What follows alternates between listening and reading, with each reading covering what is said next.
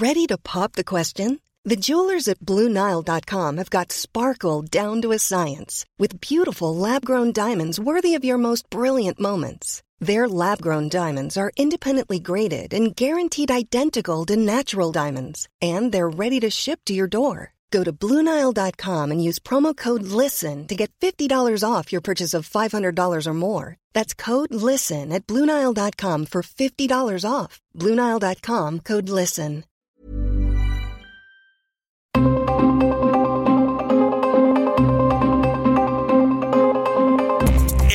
Radio presenta Zona de Noticias con Manuel Zamacona.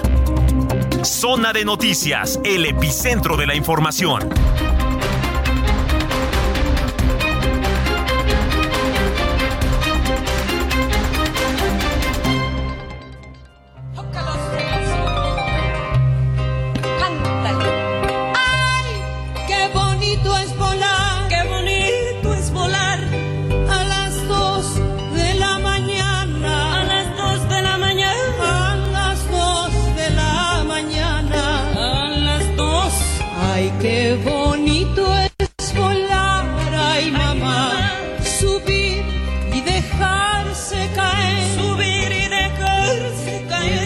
Brazos de 2 de noviembre del año 2022, esta celebración del Día de Muertos o Día de Difuntos para honrar y conmemorar a los difuntos fieles de la religión católica y cristiana.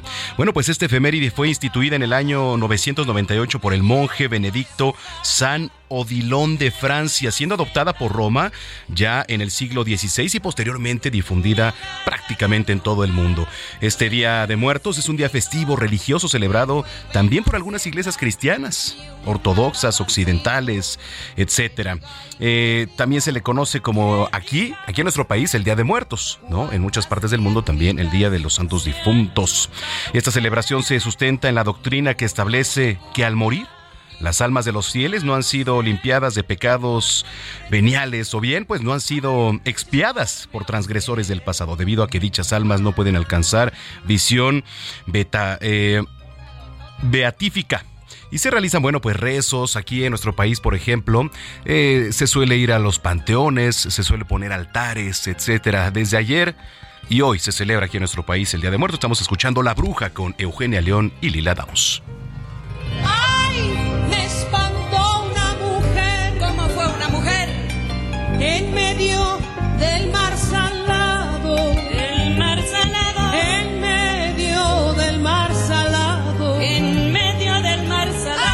Bueno, pues ya son las 4 de la tarde con 3 minutos, tiempo del centro de la República Mexicana. Señoras y señores, qué gusto que nos estén acompañando en esta tarde de miércoles 2 de noviembre del año 2022. Bienvenidas, bienvenidos a la señal de Heraldo Radio, esto que es Zona de Noticias. Bueno, pues eh, con el gusto de saludarle y como siempre invitarlo a que se ponga en contacto con nosotros a través de redes sociales, arroba Samacona al aire. Le repito, arroba Samacona al aire y también a que esté actualizado a través de nuestra página web www.heraldodemexico.com MX, transmitiendo completamente en vivo aquí desde Insurgente Sur 1271. Aquí está ubicada Torre Carrachi y al interior las instalaciones de Heraldo Media Group desde donde estamos transmitiendo. Pues sin más, vamos con lo más importante generado en las últimas horas. Yo soy Manuel Zamacona. Comenzamos. Le platico que rechazan consejeros electorales ocultar encuesta realizada por el INE en la que 5 de cada 10 ciudadanos apoyan la reforma electoral del presidente López Obrador. Afirman que fue distribuida hace dos semanas. Según el ejercicio telefónico realizado por tres empresas a 400 ciudadanos, el 9 y 10 de septiembre, 50% apoya refundar el INE y el Tribunal Electoral. Eh, Está pidiendo México en la ONU el cese del bloqueo comercial de Estados Unidos contra Cuba. Juan Ramón de la Fuente, embajador de México ante la Organización de las Naciones Unidas, denunció que esta medida impuesta hace 60 años atenta contra el derecho internacional. Consideró que el gobierno estadounidense debe reparar el daño y ofrecer garantías de no repetición. México condena en los términos más enérgicos el bloqueo económico, comercial y financiero impuesto desde hace casi seis décadas contra Cuba, así como la decisión de aplicar el título tercero de la Ley de la Libertad Cubana y Solidaridad Democrática, la Ley Helms-Burton, así llamada, que ha afectado no solo la soberanía del pueblo cubano, sino también los derechos de terceros países. El embargo ha afectado la llegada de insumos médicos para enfrentar la pandemia, así como de alimentos para el pueblo cubano. Hacer padecer de hambre a la población civil es otra conducta prohibida por el derecho internacional humanitario. Mi país sostiene que no debe haber sanciones de ningún tipo fuera de las que decida adoptar el Consejo de Seguridad.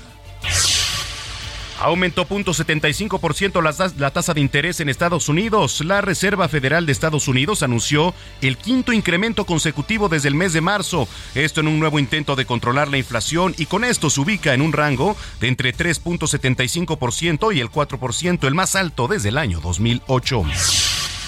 Destapa Mancera a Ricardo Monreal ya como candidato a la presidencia por la alianza opositora. En conferencia en Guerrero, el coordinador de los diputados perredista Miguel Ángel Mancera señaló que tiene el perfil para participar como su abanderado en 2024. Oiga, presentó Volaris un amparo para impugnar la reducción de horarios de despegue y aterrizaje en el Aeropuerto Internacional de la Ciudad de México. Este primero y 2 de noviembre, la aerolínea canceló alrededor de 60 vuelos de esta terminal aérea, pues entró en vigor la reducción de slots. El amparo promovido hace cinco meses no ha sido admitido por la empresa y no ha solventado las aclaraciones. Alerta en el sureste de México por el huracán Lisa, que ya es categoría 1. En las próximas horas ingresará a Belice. Se prevén lluvias intensas en Campeche, Quintana Roo y también fuertes en Tabasco, Chiapas y Yucatán. Está denunciando la UNESCO impunidad en crímenes contra periodistas. El alto comisionado de la ONU para los Derechos Humanos informó que 557 periodistas han sido asesinados en el mundo en 10 años. La tasa de impunidad es de 86%, por lo que el organismo llamó a reforzar los medios para investigar y condenar a los responsables. Condena Estados Unidos el lanzamiento de 23 misiles de Corea del Norte y además calificó de imprudente esta acción militar que inició la noche del miércoles cuando Pyongyang lanzó 23 misiles y algunos de ellos cayeran cerca de aguas de Corea del Sur y también de Japón. Seguidores de Jair Bolsonaro están pidiendo al ejército apoyo para mantenerlo en el poder tras aceptar la transición al equipo de Luis Ignacio Lula da Silva. Sus defensores se concentraron al frente del comando militar de este Río de Janeiro.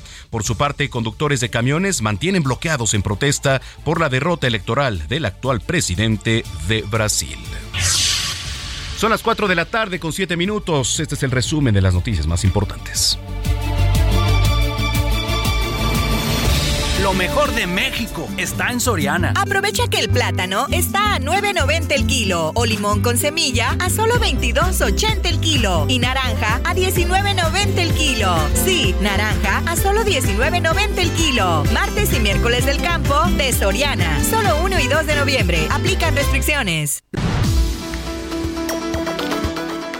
Mire, este 2 de noviembre, eh, generalmente mucha de la información se llena de color en, nuestro país. Este 2 de noviembre vamos a realizar un recorrido por las plazas donde Heraldo Radio tiene presencia. Eh, hay que recordar que aquí estamos en el 98.5 de FM, allá en Monterrey nos escuchan en el 99.7, en Guadalajara saludos a la Perla Tapatía que también nos sintonizan en el 100.3 de FM, en La Laguna en el 104.3, Oaxaca 97.7, en el Istmo en el 106.5 de FM, en Tampico en el 92.5. Saludos a Tijuana también en el 1700 de AM. Tuxtla Gutiérrez en el 88.3 de FM. Allá en Chilpancingo, Guerrero. Saludos a nuestros amigos de Chilpancingo en el 94.7 de FM. Y bueno, en toda la cadena de Now Media Radio también que le vamos a estar platicando un poco más adelante. Vamos a hacer enlace con Adriana Luna, eh, allá en Guadalajara, que nos tiene un reporte. Adelante, Adriana. Manuel, ¿cómo estás? Muy buenas tardes a todos. Hoy ha pasado de todo, ¿eh? En los panteones de la zona metropolitana de Guadalajara, gente picada por las abejas, porque como sabrán estamos en tiempo de migración de estos insectos previo al invierno y muchos las quieren espantar y salen atacados. Otros más quedaron insolados. Una niña se cayó en el panteón, está solo con raspones. También se cayó un perro, Manuel, adentro de una cripta de cuatro metros de profundidad Oigan, y a mí lo que me pasó, hace poco sepultamos a mi papá y ahora, ¿cuál fue la sorpresa? Se habían robado todas las flores y los adornos que le habíamos colocado en la tumba. No me digas. Así que los vivos van a los panteones, Manuel, a robar a los muertos. Pero no es lo único. Platicamos con el coordinador de servicios municipales de Guadalajara, Jesús Félix Gastelum, y él nos comenta que los vivos van al panteón, ¿a qué creen? A amarrar a los vivos. Escuchemos. Retiramos, eh, previo a esto, eh, casi 20 toneladas de residuos. Los residuos van de toda índole, ¿va? Imagínense todo el, tipo de residuos que tenemos en los cementerios. Hay de toda índole. Sacamos cuanta cosa extraña. ¿Puede dar algunos ejemplos? no sé, alguna pata de cabra, un, amarre ahí, el, fotografías con ropa interior. Es una cosa increíble, pero lo estamos sacando constantemente. Imagínate, toneladas que para ellos era basura, ¿no? Pero para quienes fueron a amarrar a la gente, pues eran cruces de sal y, otra cuanta brujería por ahí.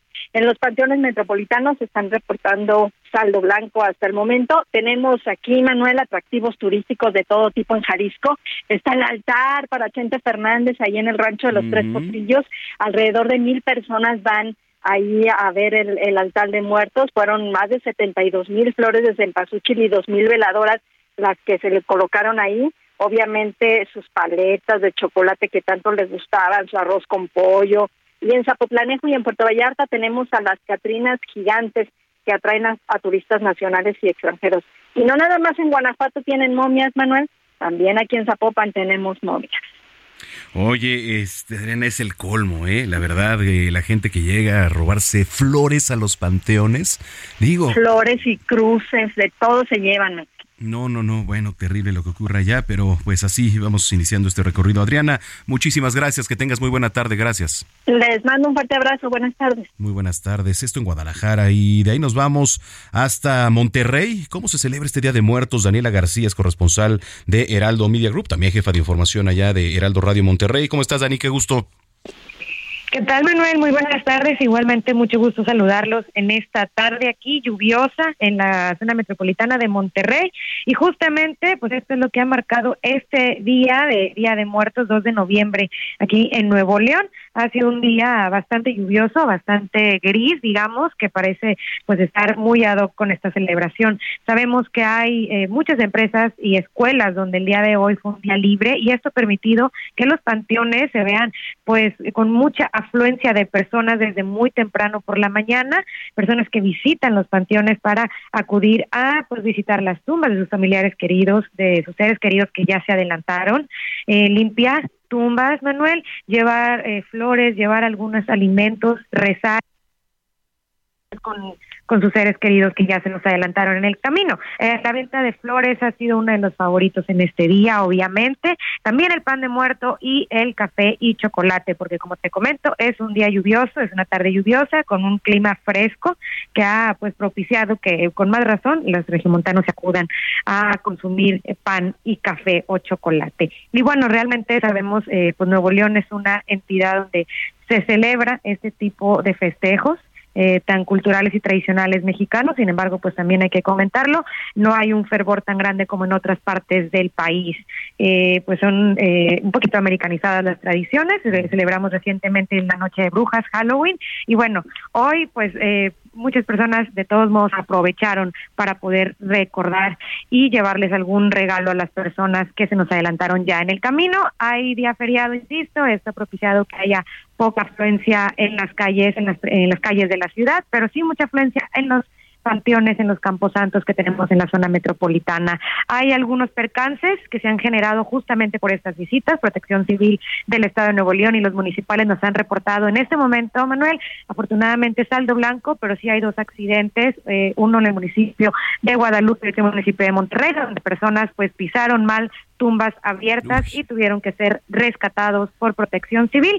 Se trata de niños, eh, dos niños y en, el caso de Guadalupe dos niños y una mujer adulta y en el otro caso estamos hablando de una mujer que también cayó en el municipio de Santa Catarina, discúlpame. Eh, pues eh, con reportes de golpes leves, pero afortunadamente en buen estado de salud.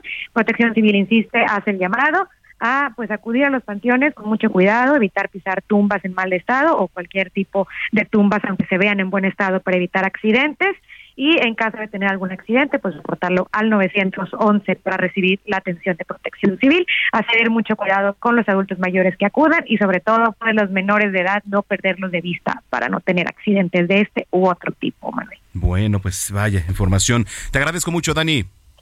Al contrario, Manuel, seguimos pendientes. Muy buenas tardes a todos. Buenas tardes, Daniela García, ya en Monterrey en Oaxaca. Ivette Mendoza, reportera de Heraldo, Oaxaca, nos cuenta también sobre el Día de Muertos. Adelante, Ivette.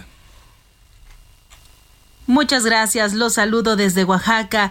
Y es que después de dos años por tema de pandemia, este 2022 en tierra oaxaqueña, vivos y muertos pudieron convivir en todo su esplendor.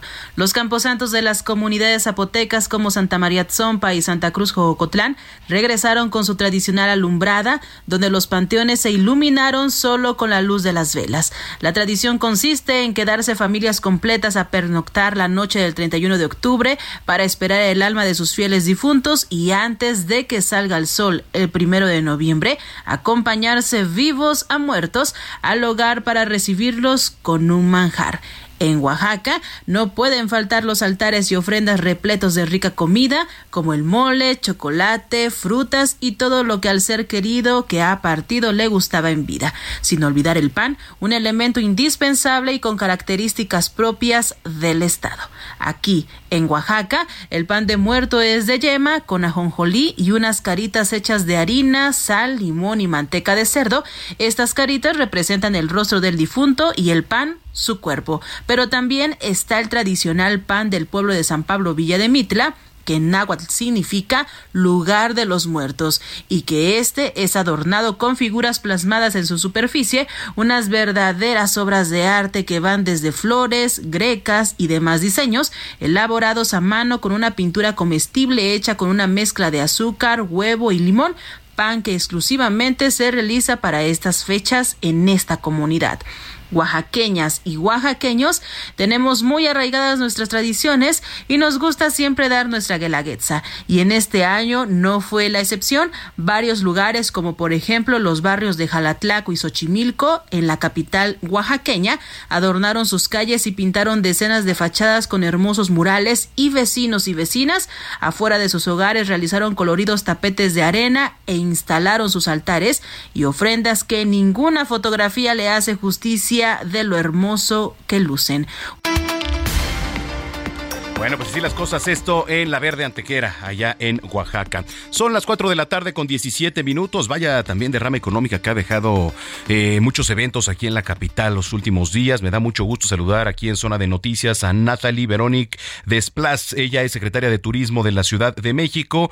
Secretaria, bienvenida. ¿Cómo está? Muy buenas tardes. Muchas gracias. Buenas tardes, Manuel. Aquí con muy buenas noticias de este fin de semana pasado. Este fue fue espectacular y estamos eh, estamos muy contentos por una derrama, eh, una ocupación hotelera que, que, que ya alcanzó, que no se había alcanzado desde esos dos años de pandemia, ya alcanzamos el 2019. ¿Cómo ves? Se vinieron bastantes eventos, secretaria, la Fórmula 1, luego el desfile de muertos, las mega ofrendas, digo, aunado a todos los eventos.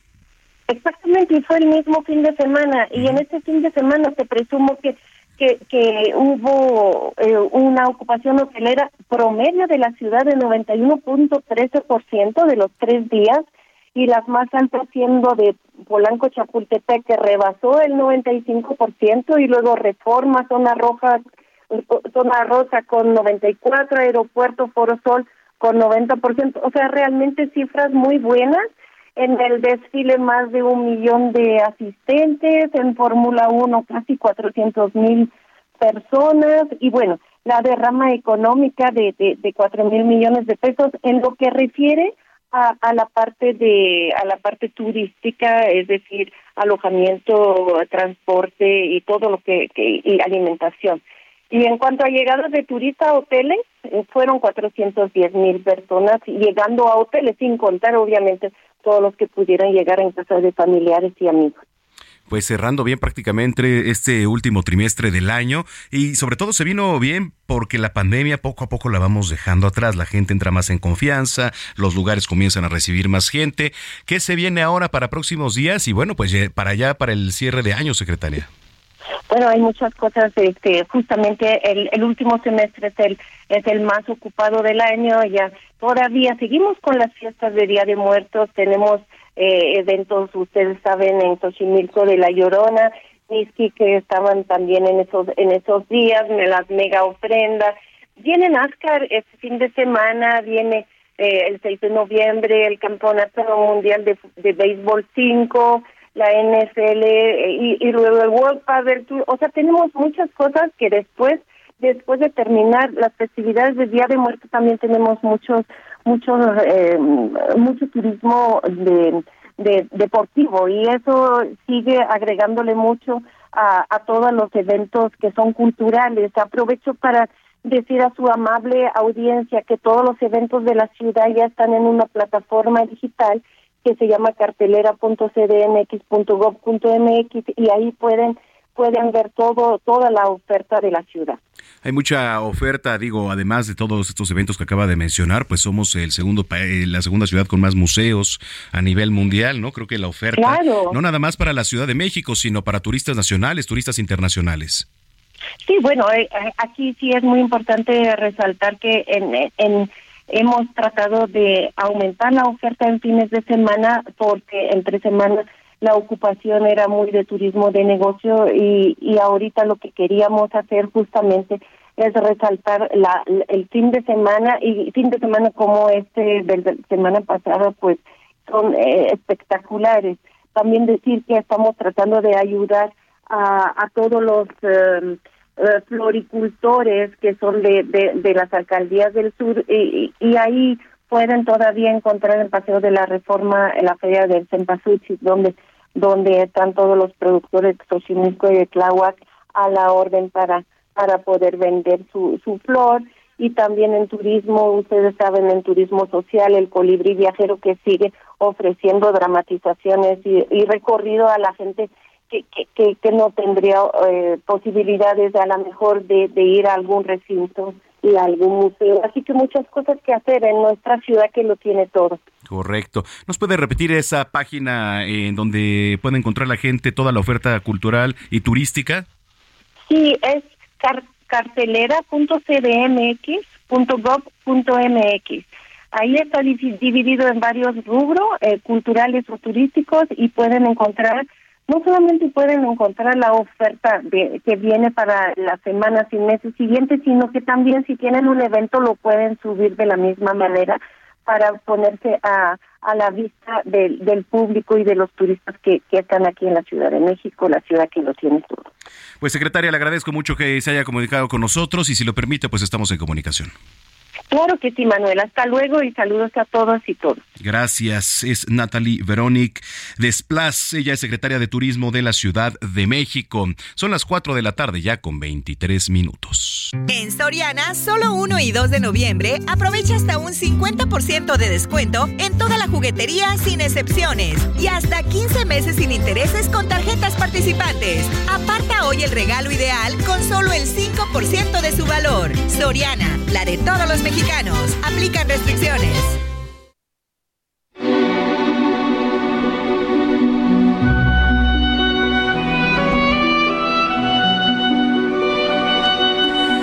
Este 2 de noviembre, hoy que es 2 de noviembre del año 2022, se rinde homenaje a una de las expresiones artísticas pues más notables y reconocidas del mundo.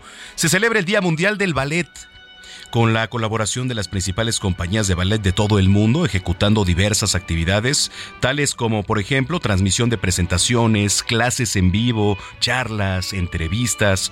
Eh, Fíjese, el primero de octubre de 2014 se celebró la primera edición del Día Mundial del Ballet, donde cinco de las grandes compañías de ballet del mundo ofrecieron 20 horas de retransmisión en vivo disponibles que están en YouTube y también sus respectivas páginas web. Este ballet, que es una danza clásica sin duda, que se ejecuta de manera grupal o también individual sobre el, sobre el escenario. ¿no? Estamos escuchando El lago de los cisnes. La palabra ballet Digo, para el dato cultural proviene de la derivación del término italiano balletto, que es un diminutivo de la palabra valo o baile. Este término se comenzó a utilizar en el año 1630 para denominar a ciertos tipos de danza. Entonces, bueno, pues ahí lo tiene. Hoy, que es 2 de noviembre, se celebra el Día Internacional del Ballet. Se estima que el ballet se originó en Italia durante la época del Renacimiento italiano, en el siglo XV. Estamos escuchando El Lago de los Cisnes de Tchaikovsky. Y bueno, vamos a ir a una pausa. Lo invito a que siga en redes sociales con nosotros, arroba Samacona al aire. Le repito, arroba Samacona al aire. Usted escucha Zona de Noticias a través de la señal de Heraldo Radio. Ya volvemos.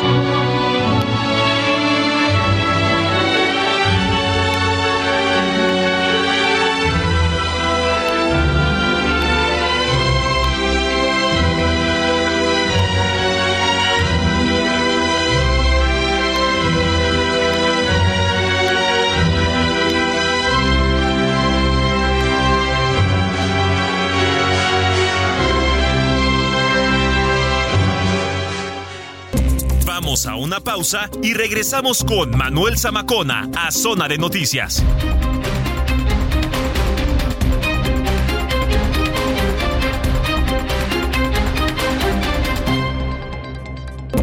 Ya estamos de regreso en Zona de Noticias con Manuel Zamacona. Burrow is a furniture company known for timeless design and thoughtful construction and free shipping, and that extends to their outdoor collection.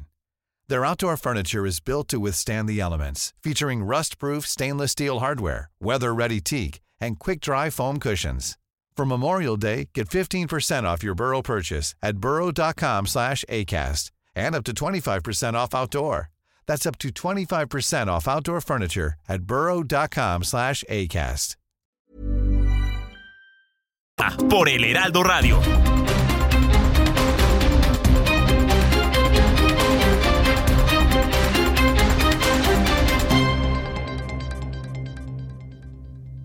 En Soriana, lleva delicioso pan de muerto. Paquete de 6 piezas a 78 pesos. Sí, 6 piezas de pan de muerto por 78 pesos. Y aprovecha leche Valley Foods entera UHT, un litro a 19.50. Sí, litro de leche Valley Foods a solo 19.50. Soriana, la de todos los mexicanos. A noviembre 2, aplica restricciones. Heraldo Televisión, ahora también por Sky HD. Toda la programación de Heraldo Televisión a través del canal 161 de Sky HD. Noticias, deportes, entretenimiento, gastronomía y mucho más. Heraldo Televisión, en todo el país, ahora también por Sky HD.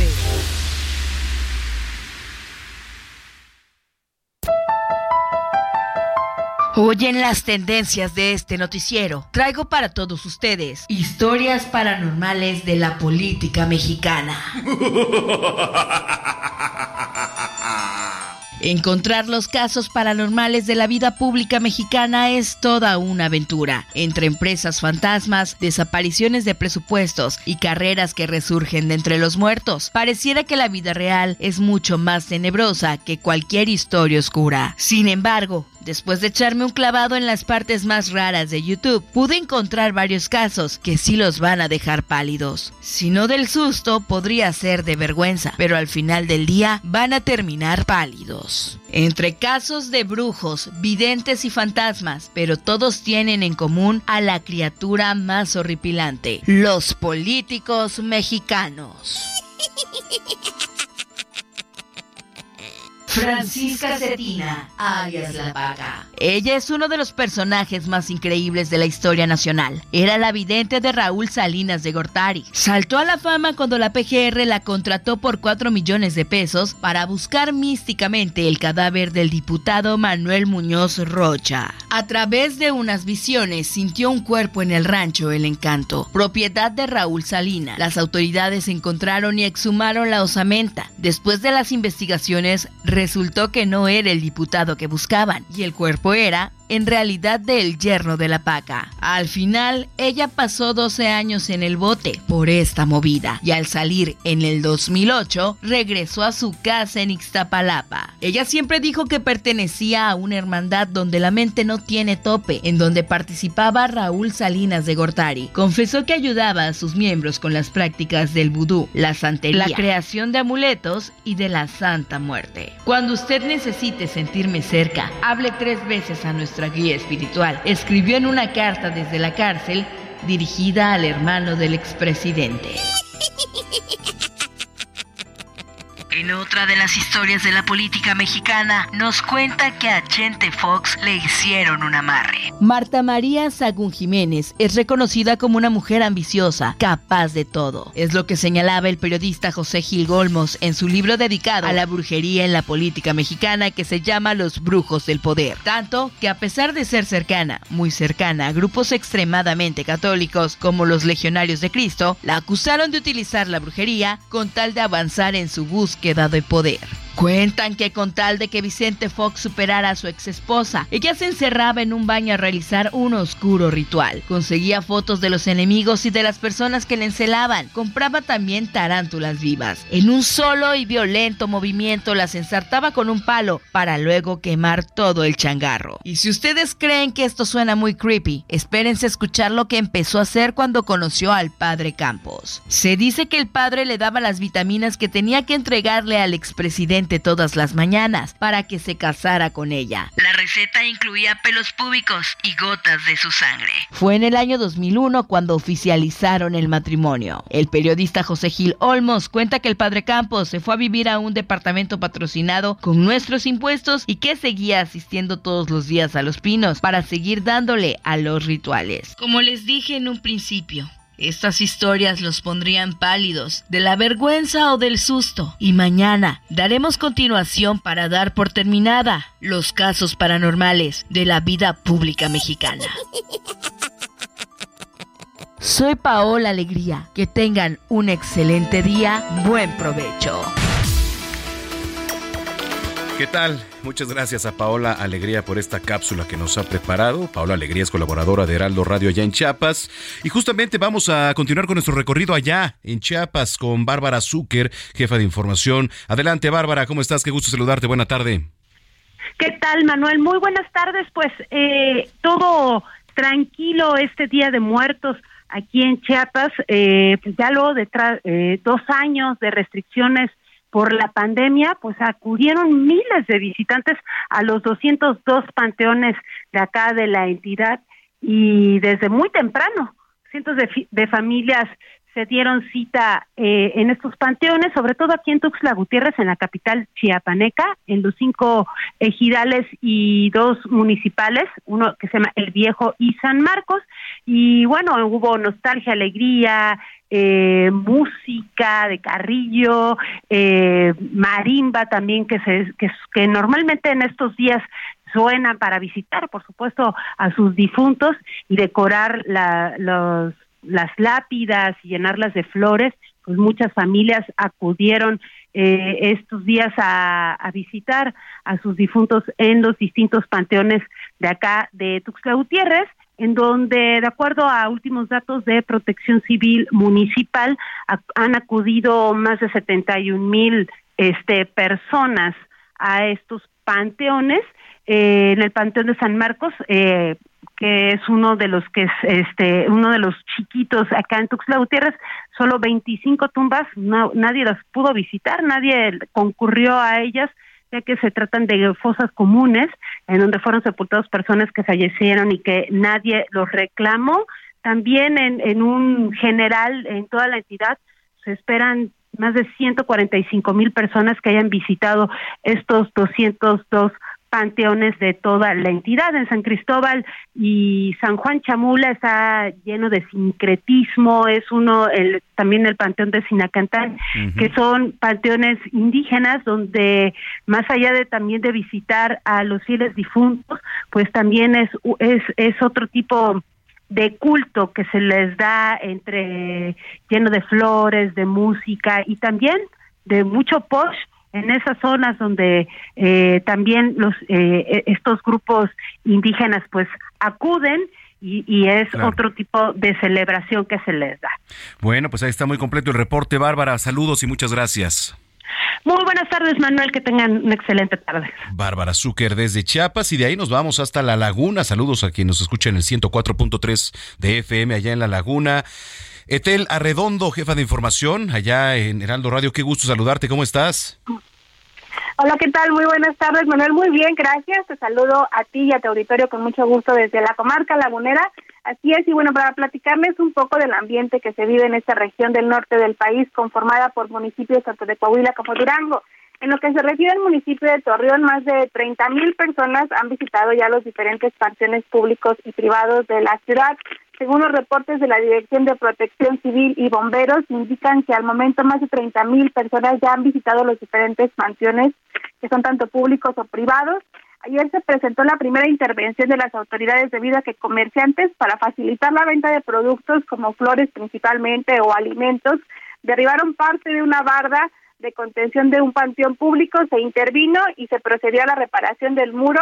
El operativo de seguridad y vigilancia desde ayer se mantiene en panteones como Jardines del Tiempo, Jardines del Carmen, el Panteón Torreón, San Antonio de los Bravos, cementerios municipales 1 y 2 y el Panteón de la Unión y San Agustín.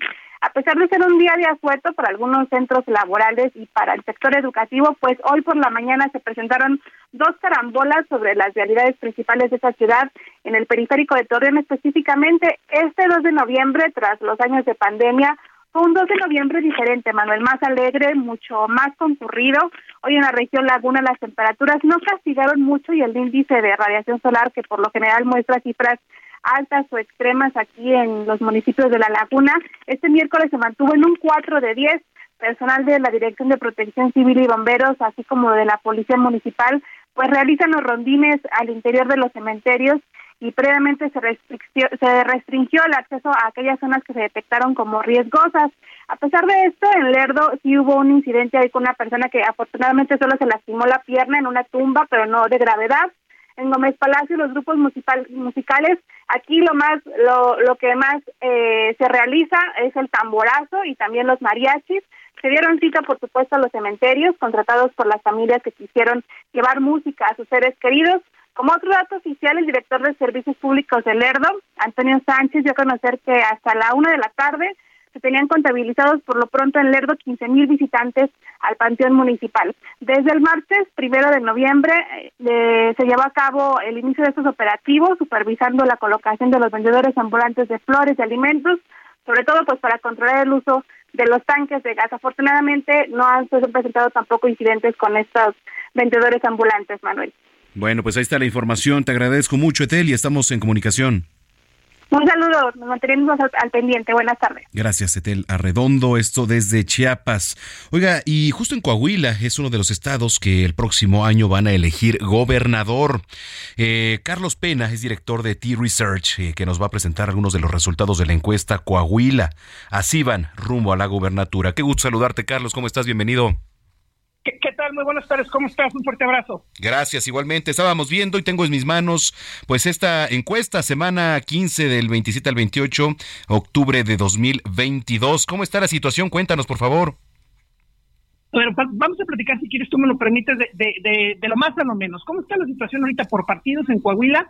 Hay una pelea clara, clara entre dos partidos. Hay un bipartidismo claro en Coahuila, que es, por un lado, entre el PRI, que recordemos que es el que el partido en el que gobierna actualmente, de hecho es uno de los dos que le queda nada más al PRI junto con el Estado de México, que, que van a elecciones el año que entra. Y Morena, en este momento Morena tiene 39% y el PRI 31% en nuestro estudio. Es decir, es una diferencia de 8 puntos, me podrán decir unos es mucho, me podrán decir otros es poco. La realidad es que es una competencia de dos partidos. El PAN está muy lejos con 10 puntos y después de ahí ya viene un Ciudadano con 4 y otros partidos con menos de 4%.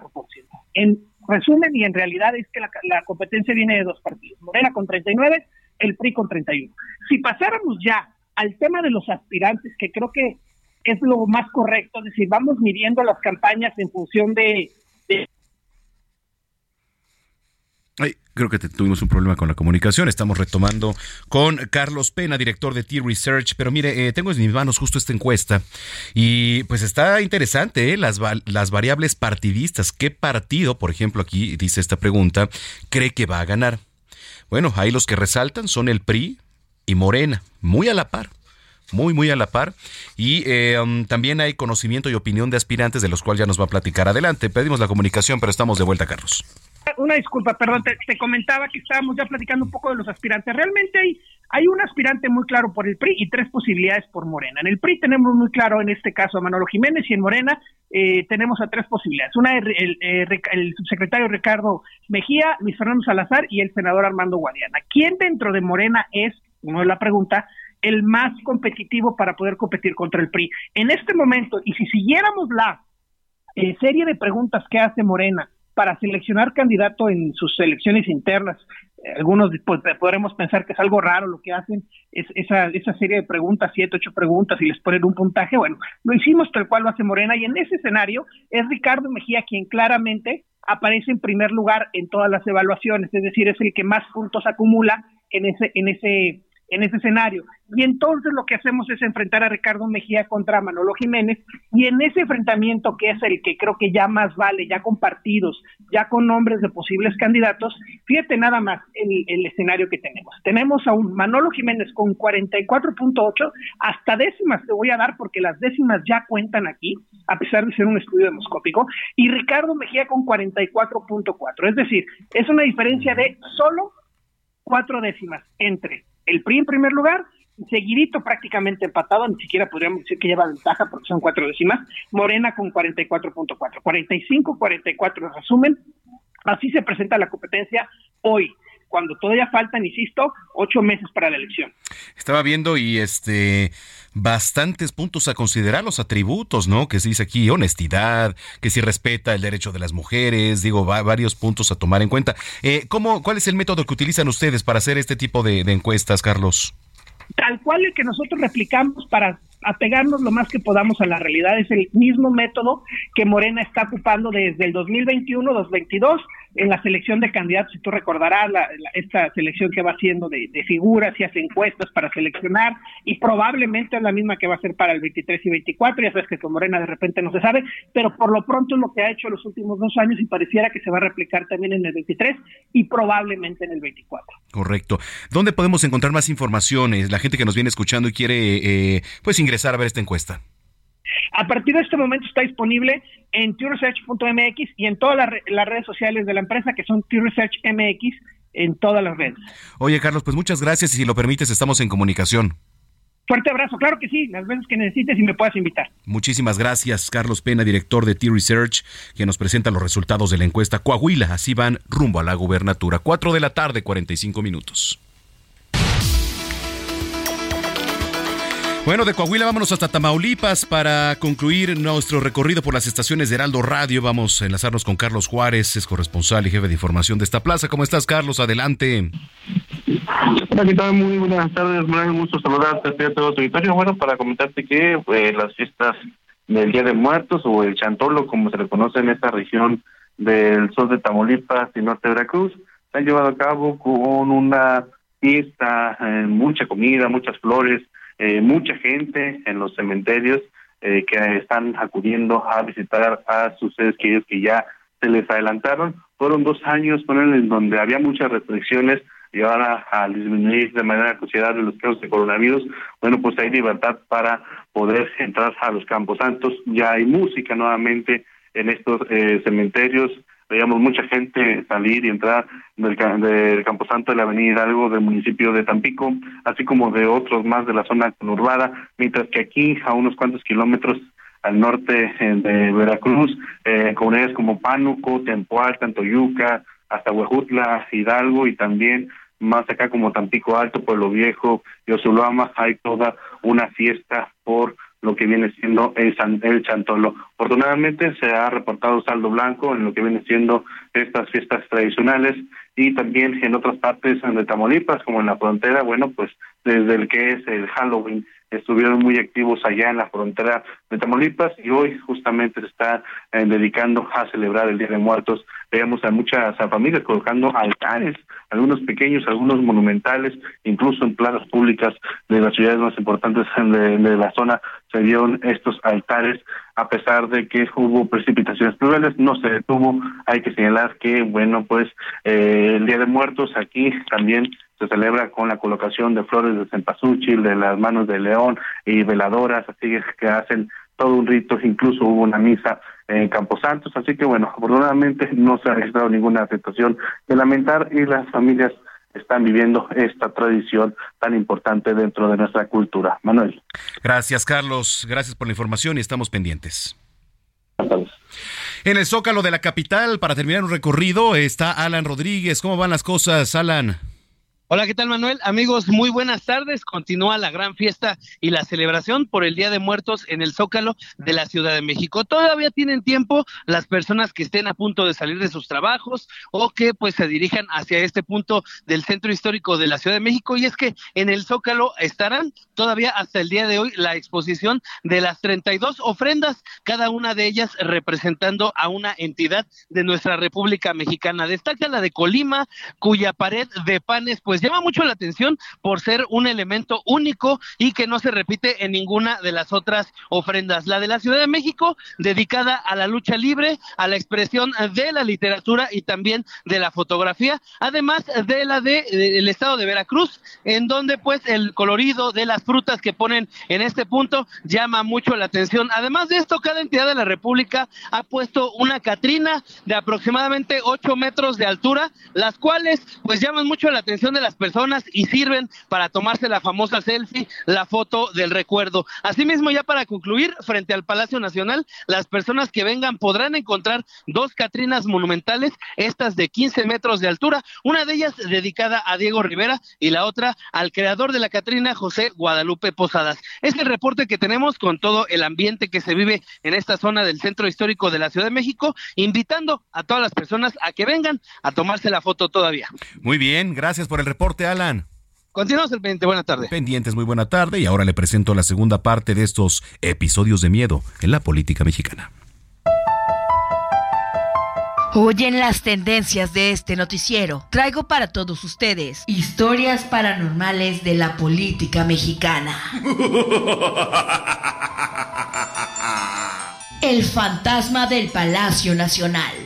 ¿Cuántas cosas no habrá visto Palacio Nacional? La actual residencia de AMLO tiene casi 500 años de historia, pues se inició como una de las residencias privadas de Hernán Cortés. En el camino fue sede del virrey de la Nueva España, casa de Benito Juárez y hasta el hogar de la campana de Dolores Hidalgo. Bueno, de una campana de Dolores Hidalgo. Pero esa es otra historia.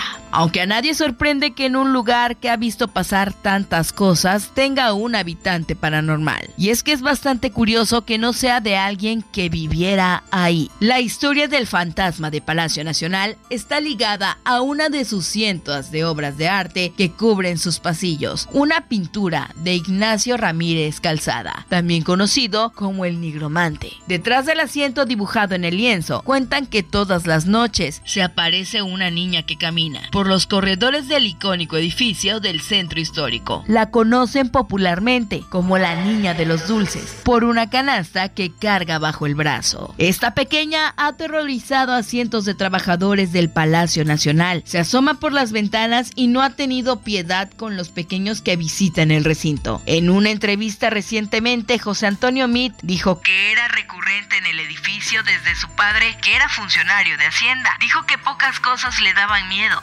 la niña que se aparece en dicho cuadro. Nunca me quedé aquí a solas de noche, cuenta Mit, y cuando era hora de retirarse, salía lo más rápido que podía. Y ahora la última, pero no menos importante, la brujería del Bester. El Bester Gordillo, la líder del Sindicato Nacional de Trabajadores de la Educación, no necesita presentación, pero sus historias oscuras, sobre todo las relacionadas con la brujería, sí tienen la capacidad de sorprenderte y de ponerte los pelos de punta. Neta, nomás le faltan los zapatos rojos y que se derrita si le echa agua. De acuerdo con una investigación de José Gil Olmos, los poderes de la maestra vienen desde los rincones más alejados del planeta. Su gusto por lo paranormal arrancó con la santería, pero llegó a un nivel tan cañón que ya iba a tener que vestirse de blanco, raparse y usar turbante. Así que se vio obligada a dedicarse a técnicas más privadas. A pesar de muchos amarres y trabajitos, el punto más álgido de su relación con la brujería llegó en el sexenio de Cedillo, cuando estaba a punto de perderlo todo por una investigación sobre sus malos manejos. Viajó directamente al corazón de África para encontrar una salida mágica de sus problemas políticos. Después de recibir los consejos de un chamán marroquí, llegó a Nigeria y ahí comenzó el ritual. Sacrificó a un león y se bañó en sus vísceras durante más de cuatro horas. El Bester quedó marcada para siempre. Consiguió el poder que ansiaba, pero a un alto precio. El brujo de Nigeria le había advertido que las fuerzas peligrosas con las que había coqueteado nunca se irían con las manos vacías. Los 45 mil dólares que había pagado eran para él, pero los espíritus del más allá querían algo diferente. Poco tiempo después del viaje, el nieto consentido de la maestra perdería la vida de una manera trágica.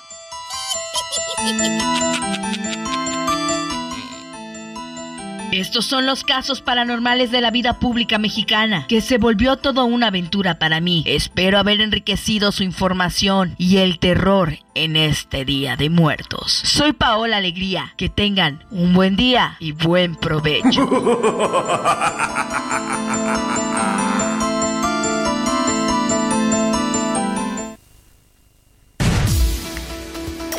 Muchas gracias a Paola Alegría por estas cápsulas. Bueno, así llegamos al final de este espacio. Recuerde que mañana, mañana tenemos una cita aquí en Zona de Noticias en punto de las 4 de la tarde a través de la señal de Heraldo Radio. Nos vamos con la Llorona. Ah, no. Sí, la Llorona. Ah, nos vamos con la Llorona.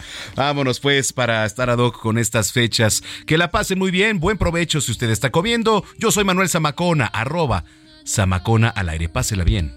Y hasta entonces. de un campo el que no sabe de amores llorando no sabe lo que es martirio, el que no sabe de amores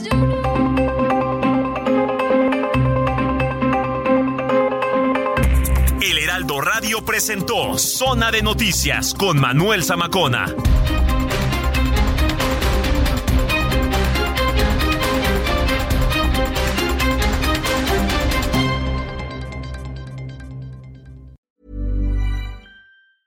If you thought the only way to get a more defined jawline with natural looking results was through surgery, think again. Juvederm Volux XC is a non surgical injectable gel filler that improves moderate to severe loss of jawline definition and can help you achieve natural looking results with little downtime. Even better, this improved definition lasts up to one year with optimal treatment. No maintenance required. Improve jawline definition for a smooth, sculpted look with Juvederm Volux XC. For important safety information and to find a licensed specialist, visit juvederm.com. That's J U V E D E R M.com. Not for people with severe allergic reactions, allergies to lidocaine, or the proteins used in Juvederm. Common side effects include injection site redness, swelling, pain, tenderness, firmness, lumps, bumps, bruising, discoloration, or itching. There's a risk of unintentional injection into a blood vessel, which can cause vision abnormalities, blindness, stroke, temporary scabs, or scarring. Talk to a licensed specialist to find out if it's right for you.